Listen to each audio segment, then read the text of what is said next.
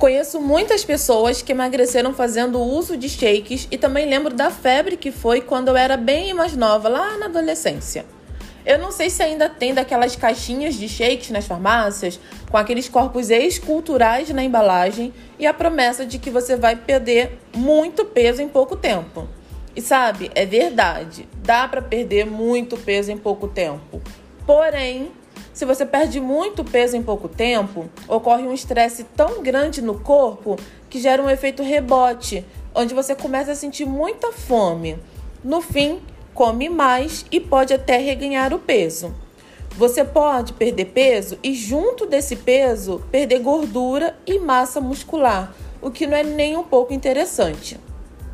As bebidas ficam menos tempo no estômago e por isso podem dar menos saciedade. Então, depois você vai sentir fome e vai ficar lutando contra a fome. Então, assim, isso também não, não dá muito certo, né? Porque depois de um tempo você acaba abandonando. Essas bebidas têm a proposta de substituírem grandes refeições e dificilmente uma bebida vai ser tão nutritiva quanto um almoço ou um jantar. E bem, você não ingere apenas proteínas, carboidratos, gorduras. Comida é comida, né, gente? Nada substitui um bom pratinho de comida.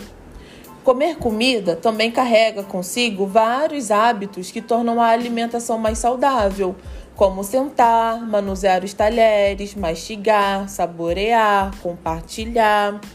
Hum, é possível que você já tenha se perguntado: e o whey protein?